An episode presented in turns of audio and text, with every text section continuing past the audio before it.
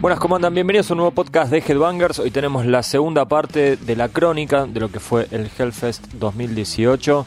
Lo tenemos al otro lado de la línea, desde Santiago de Chile, a Juan Pablo Andrusco. ¿Cómo estás, Juan? Amigo Hugo, ¿cómo le va? ¿Todo bien? Lo escucho bastante fuerte, ¿eh? así que aléjese un poquito del micrófono que casi me quedo sordo. Ah, bueno. Eh, ahí está, ahí está perfecto.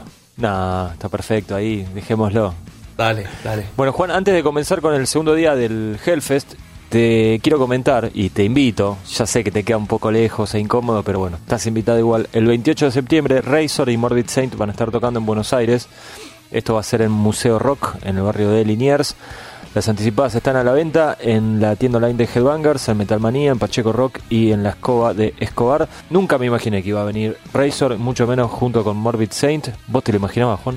Ah, jamás. Buenísimo. Muy buen cartel. Razor estuvo en Santiago hace un año, ¿no? dos años por ahí. Sí, Razor eh, estuvo con un, par de bandas más, pero con Morbid Saint, increíble. Muy bien, Hugo. Así que bueno, una noche de culto para los amantes del thrash metal, Morbid Saint y Razor en Museo Rock 28 de septiembre. Para eso falta y no es el momento de hablar mucho al respecto. Así que, Juan, cuando quieras, comenzamos con el día 2 del. Casi digo Fest, pero no, es el Hellfest. Del Hellfest. Sí, bueno, día 2 después de dormir algo, después del primer día, llegamos al día siguiente, eh, llegamos más o menos a las 3 de la tarde. Ya estaba tocando una banda que quería ver, eh, que es eh, son los finlandeses de Oransi Pasusu, una banda... La leyenda. La leyenda, sí, no, no sé si les cae ese rótulo, pero sí, una banda bastante culto de los últimos años, una banda que toca... Me cuesta describirlos porque creo que, por simplificarlo, uno, podría decir que tocan black, pero, pero no, me parece que tocan una música bastante más experimental y, psicodélica y, desestructurada. Eh, es de las bandas que nunca pensé que iba a poder ver. No vi el show completo, vi la, cola, pero, pero estuvo genial. Son unos tipos de partida con una escenografía eh, muy simple, sin telón de fondo, nada, son solo ellos vestidos de negro, eh, sin pintura, o sea, nada, relacionado al, black metal típico, clásico, eh, que meten una cantidad de ruido, o sea, la pedalera tenía como 500 pedales, el, teclado también tenía, tenía varios sintetizadores, qué sé yo, así que fue una, una experiencia bien, bien particular, bien bizarra muy, muy recomendable. Perdón, además está decir que esto fue en, una carpa, me imagino. Fue una carpa a las 3 de la tarde, a pleno día, hacían, no sé, 25 grados, 30 grados. No estaba completamente oscuro, ¿cierto? Por lo que hablamos en el, en el, en el podcast anterior, ¿cierto? Que las carpas, si bien están cubiertas, están abiertas por los lados, por lo tanto entra luz por los lados, así que claro. eso es medio, medio, medio bizarro, pero la verdad que es, de esos shows en que, en que está la banda haciendo algo tan particular está todo el mundo como con la boca abierta, pegados viéndolo. Muy, muy bueno, muy bueno la verdad. Bueno, y después de Oranzi Pasuso, ¿qué viste? Después de Oranzi Pasuso, eso fue, claro, ya eran más o menos las, las 4 y algo de la tarde, así que aproveché de, almorzar, tomar una cerveza. Y, me dieron las 5.40. Eh, Ahí fui a ver a Memoriam. Sí. Memoriam, una tremenda banda. Eh, la verdad me había quedado con ganas de verla, porque en el estuvieron en el backend del año pasado pero tocaron a la misma hora que, si no me equivoco, a la misma hora de Skullfist, que es una banda que a mí me gusta mucho, así que tuve que decidir y vi a, vi Skullfist. Ahora pude ver a, a, Memoria. Perdón, Juan, es la banda que se formó después de, de la separación forzada de Thrower. Claro, claro. Cuando murió Kiddy Kearns, el, el, baterista, ¿cierto? Se formó se formó esta banda que son que es gente de Thrower y también gente de Benediction. Claro. Una banda muy sólida, un death metal antiguo, por por decirlo de alguna forma. Sí, muy rifero. Muy rifero, lento, pesado eh, y muy ganchero a la vez. La, verdad que es, de esos discos que uno lo escucha una vez y se le quedan las canciones pegadas de inmediato. Eh, tienen ya dos discos, eh, los dos me gustaron mucho, no, creo que son bastante parejos. Y me llevó una sorpresa, la verdad, porque primero, bueno, a Bolt Thrower nunca los vi en vivo, ya, ya Memoria, claro, primera vez que los veía y me llamó la atención el, frontman, eh, Carl Willets, que era frontman de, de Paul Claro. Tipo súper, súper carismático, muy simpático, muy educado. La verdad que es de esos es, es de esos frontman que uno, que uno sale como teniéndole cariño a la, a la, a la banda. Eh, habló mucho sobre todo de, de- de- de la amistad que, que los une a ellos como banda. Decía que son amigos de hace más de 30 años. Eh, y se nota, se nota en el escenario que, que tienen una que tienen una digamos una relación que va más allá del, del riff y la, y la podredumbre. Muy buena Exacto. banda, muy recomendable. Bueno, Juan, después de Memoriam tocó Arcona, no es Arjona, es una banda. Eran rusos estos, ¿no? Mira, según uno de mis amigos que sabe más de este tipo de, de música, hay, hay más de hay más de un Arcona. Hay un Arcona que toca black y hay un Arcona que toca Medio folk. medio folk, de, divertido. Era este era el, el- el Arcona folk que estaba llenísimo aparte, no sé, al- parecer hay mucha gente que le gusta, sí, pero Mira. llenísimo. La carpa estaba realzada hasta afuera, eh, había unos metros, cierto, De- desde fuera de la carpa hacia el bar eh, y estaba todo ese espacio lleno de gente viendo a Arcona. Que era gente que no estaba viendo a Terror y tampoco estaba viendo a Bullet for My Valentine, que eran Que las bandas bien. que estaban tocando. Sí, Está bien, ¿no? El- eh, no sé, cada, cada eso va en el gusto de cada uno, no seas discriminador. No, está bien.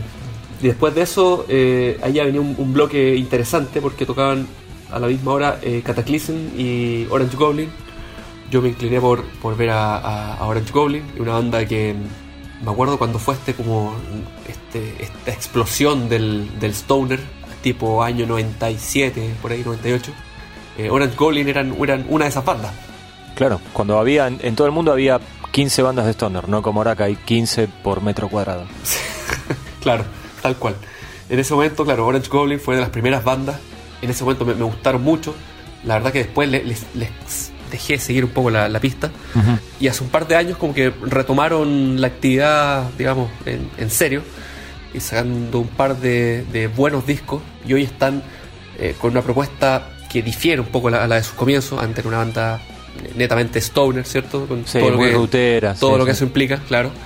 Y hoy son una, una banda bastante más, más metálica. O sea, agarraron mucho de, de, de Motorhead, de, de cosas así.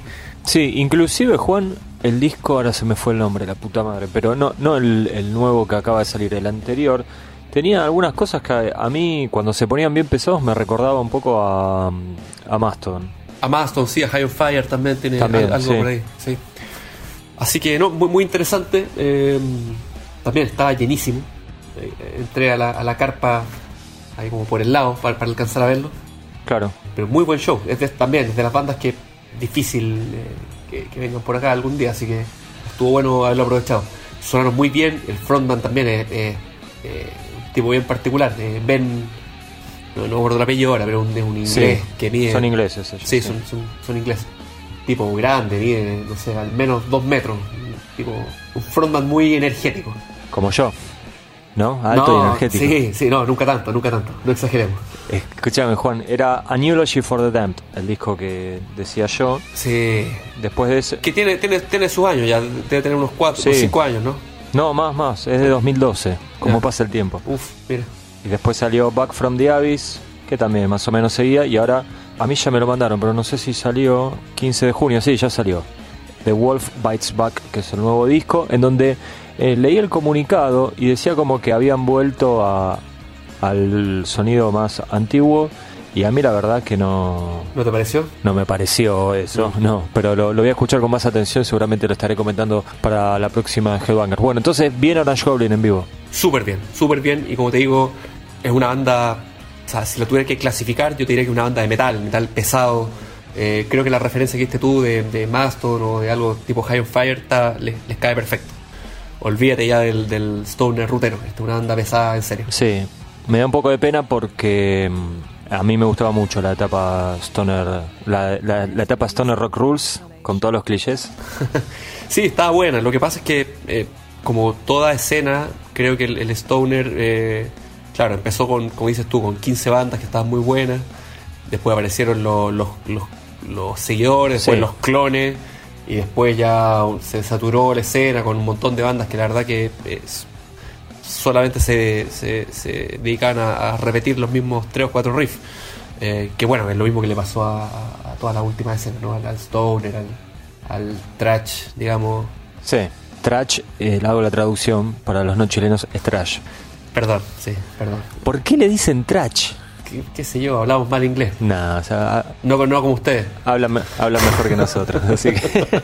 Llegó el momento de ponerse la gorra. Hasta acá llegamos con la versión liberada de este podcast. Para escuchar la versión completa, ingresá a exclusivo.headbangers.com.ar. Ahí ingresás el código que viene en la Headbangers 120, que la puedes comprar en la tienda online de Headbangers con envío gratis a toda Argentina. O si vivís en el exterior, porque bueno, sabemos que es muy caro enviar la revista al exterior, así que pensamos una opción. Tenés que mandar un mail a headbangers.gmail.com, te pasamos el link de PayPal y por solo 2 dólares tenés acceso al sitio de lectores de Headbangers y vas a poder escuchar todos los podcasts y contenidos exclusivos. Ten en cuenta que si compras la revista o si compras el código, no solo te estás llevando los podcasts, sino que estás colaborando con un proyecto como este, como Headbangers. Somos un medio 100% independiente. Los que viven en Argentina o los que conocen nuestra realidad saben que no es fácil para un medio independiente mantenerse de pie en Argentina en general y mucho menos en esta época. Así que con cada revista comprada, con cada código comprado, este, nos estás dando una ayuda vital a nosotros. Gracias por escuchar y chau.